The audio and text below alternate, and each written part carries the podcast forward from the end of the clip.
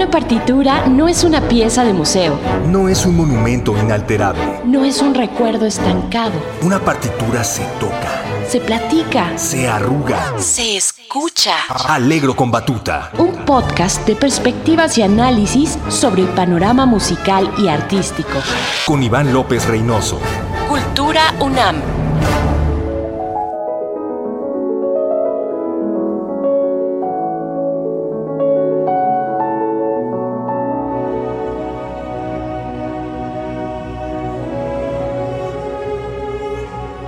Amigas, amigos, es para mí un placer saludarlas, saludarlos de nuevo. Yo soy Iván López Reynoso y les doy la más cordial bienvenida a un episodio más de su podcast Alegro con Batuta. Agradezco como siempre su tiempo, su preferencia y su escucha, esperando que disfruten con nosotros estas charlas y estas sesiones para hablar de música y de todo lo que la música envuelve. Hoy, amigas, amigos, tengo un episodio preparado para ustedes que envuelve, como hemos hecho en otras ocasiones, distintas facetas, distintas vertientes artísticas y que al final logran hacer sinergia, desde luego, a través de la música. Hoy nos centraremos en un autor, en un creador fundamental para la historia de la cultura universal. Me referiré durante este episodio al trabajo invaluable y fundamental de William Shakespeare.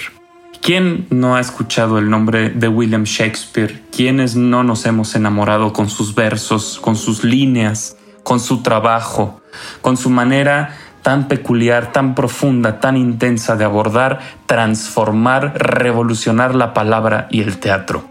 ¿Quiénes no hemos sucumbido ante esas palabras magníficas que salieron de su pluma, ante esas historias, ante esas narrativas, ante esa imaginación.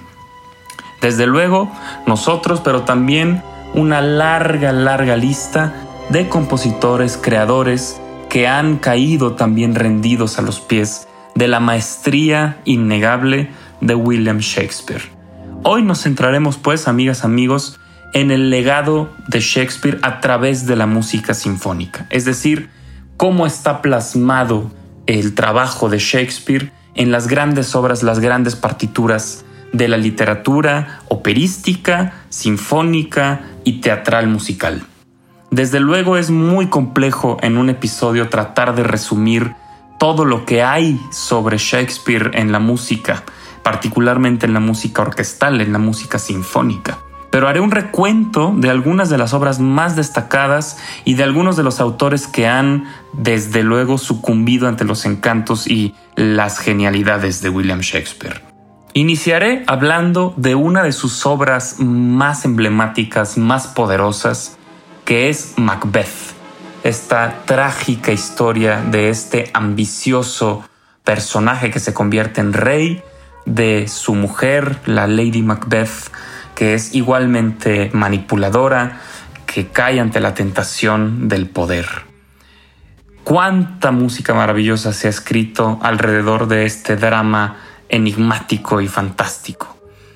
Desde luego, la probablemente más conocida es la emblemática ópera de Giuseppe Verdi, compositor italiano, típico y definitivamente pilar de la escritura vocal, su ópera Macbeth una de sus obras más importantes, tan importante para él que después del estreno de su primera versión, no conforme con ella, hizo una revisión profunda de la partitura hasta concluir una segunda versión, que es la versión definitiva, que es la que se presenta con más frecuencia en los teatros del mundo. Esta ópera significa también una especie de transición hacia el que será un lenguaje más maduro, más complejo de escritura, de Giuseppe Verdi, quien tuvo además una relación muy compleja con la obra de William Shakespeare. Iremos hablando al respecto a lo largo de este episodio. Recuerden esta frase que les comento.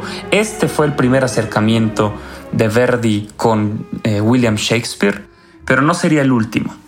También el compositor Richard Strauss, fundamental para el repertorio alemán, tiene una obra sinfónica de larga duración, compleja, titulada homónimamente, Macbeth, basada también en Shakespeare. Y la última ópera, que esta sí es completamente desconocida, es del compositor Ernest Bloch, Ernest Bloch también tiene una ópera titulada Macbeth inspirada en William Shakespeare. Una comedia, una obra hilarante, magnífica, fantástica, es El sueño de una noche de verano. Sobre El sueño de una noche de verano, compositores como Felix Mendelssohn, compusieron música incidental. Félix Mendelssohn tiene una de las obras más importantes del repertorio romántico temprano con esta fantástica obra que involucra coro, orquesta, solistas, narradores. Pero también el compositor barroco Henry Purcell escribió una especie de ópera ballet llamada The Fairy Queen, la reina de las hadas, que está también inspirada en El sueño de una noche de verano de William Shakespeare. Y por último, una ópera del siglo XX, emblemática, fundamental y pilar de uno de los compositores británicos más importantes, Benjamin Britten. The Midsummer's Night's Dream también es una ópera basada en el drama homónimo de Shakespeare. Una de tal vez las obras más conocidas, más importantes, de más peso en el catálogo de William Shakespeare es Hamlet, este personaje que sufre la ausencia de su padre, al que lo visita, no sabemos si de verdad el fantasma de su padre o es una especie de alucinación, esta familia que confabula para asesinarlo y quedarse en el poder, y desde luego este trágico este trágico libreto, esta trágica historia, esta obra, ha inspirado a más de un compositor y más de una obra. Tal vez la de mayor duración sea la ópera de Ambroise Thomas, Hamlet, una ópera francesa que reúne en cinco actos ballet, cantantes, coro, alrededor de esta fantástica historia. Pero también el compositor ruso Dmitri Shostakovich tuvo dos acercamientos a Hamlet. Uno es su opus 32A y es música incidental, y posteriormente en su opus 116 compuso la música para la película Hamlet. Otro compositor romántico fundamental es Franz Liszt, extraordinario pianista y también compositor de obras orquestales fundamentales como lo es este poema sinfónico Hamlet, también basado en Shakespeare.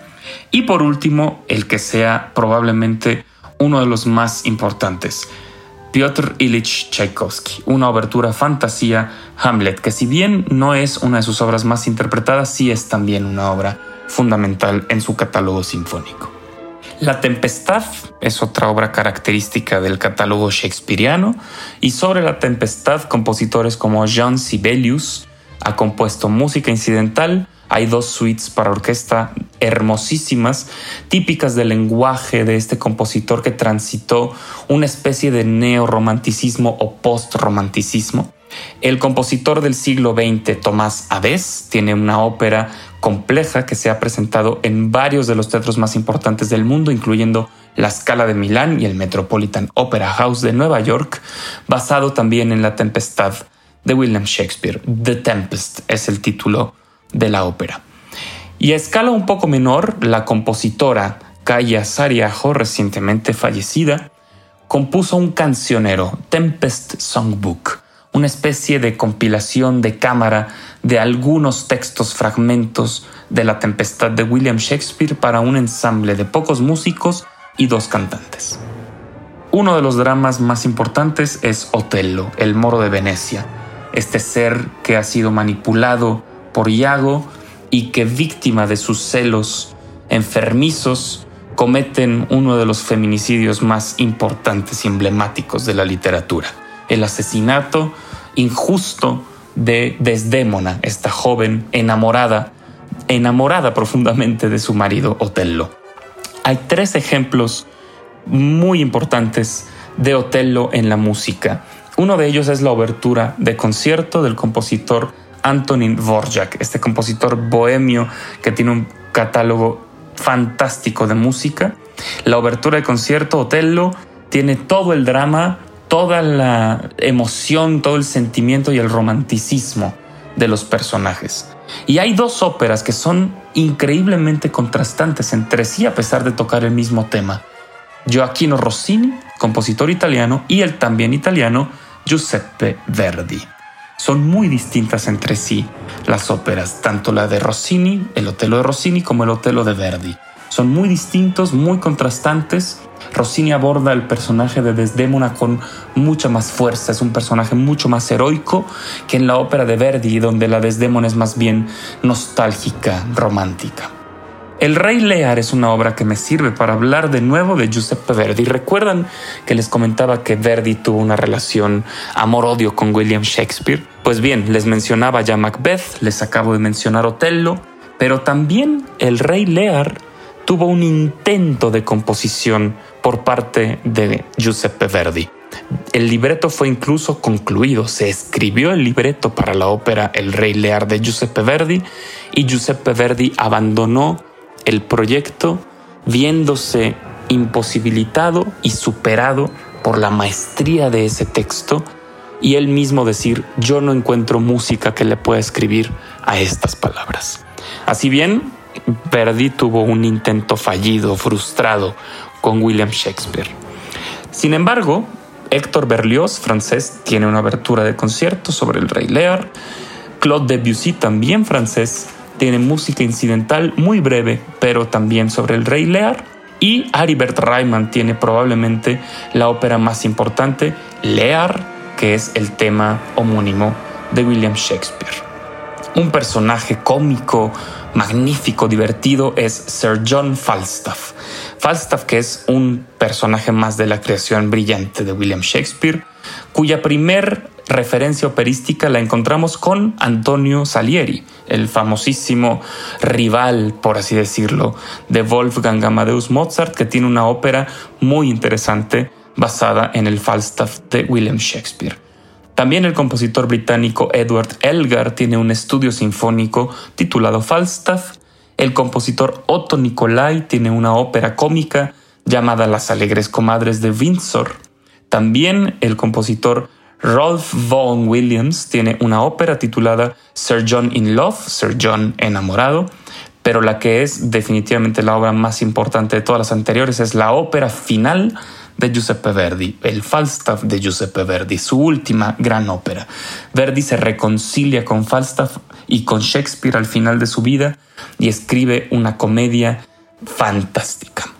Algunos ejemplos aislados de otras obras de Shakespeare son mucho ruido y pocas nueces, que inspiraron a Héctor Berlioz para componer su ópera Beatriz y Benedicto y a Erich Korngold para componer la música de la película. Antonio y Cleopatra tiene una ópera homónima escrita por Samuel Barber. Troilo y Cressida también tiene una ópera basada en el tema homónimo de William Shakespeare compuesta por William Walton.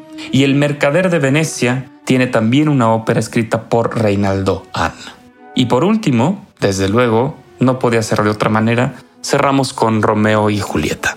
Romeo y Julieta es una de las obras fundamentales, magníficas, ejemplares, bandera del teatro, bandera del drama, bandera de un mensaje importante que existe en esta obra, que es que debe reinar el amor por encima de la rivalidad. ¿Y cuántos ejemplos no tengo para ustedes sobre Romeo y Julieta de Shakespeare? la ópera Giulietta e Romeo de Vaccai, la ópera I Capuletti e i Montecchi de Vincenzo Bellini, que se centra en las familias, y la ópera Romeo y Julieta de Charles Gounod, francesa. Desde luego existe también la sinfonía dramática Romeo y Juliette, Romeo y Julieta de Berlioz, la obertura Fantasía, Romeo y Julieta de Tchaikovsky, una de las obras más importantes del repertorio sinfónico, el ballet Romeo y Julieta con música de Sergei Prokofiev y por último, pero no al final, West Side Story de Leonard Bernstein. Efectivamente, ustedes saben, West Side Story, esta historia de las bandas rivales de Nueva York, no es más que una especie de Romeo y Julieta estadounidense, neoyorquino. Leonard Bernstein lleva a William Shakespeare a las calles de Nueva York. Amigas, amigos, espero que hayan disfrutado este encuentro con William Shakespeare en la música sinfónica. Las invito, los invito a que escuchen toda la música que puedan de estas obras que hemos mencionado el día de hoy en este episodio. Yo soy Iván López Reynoso y este fue un capítulo más de Alegro con Batuta. Hasta la próxima.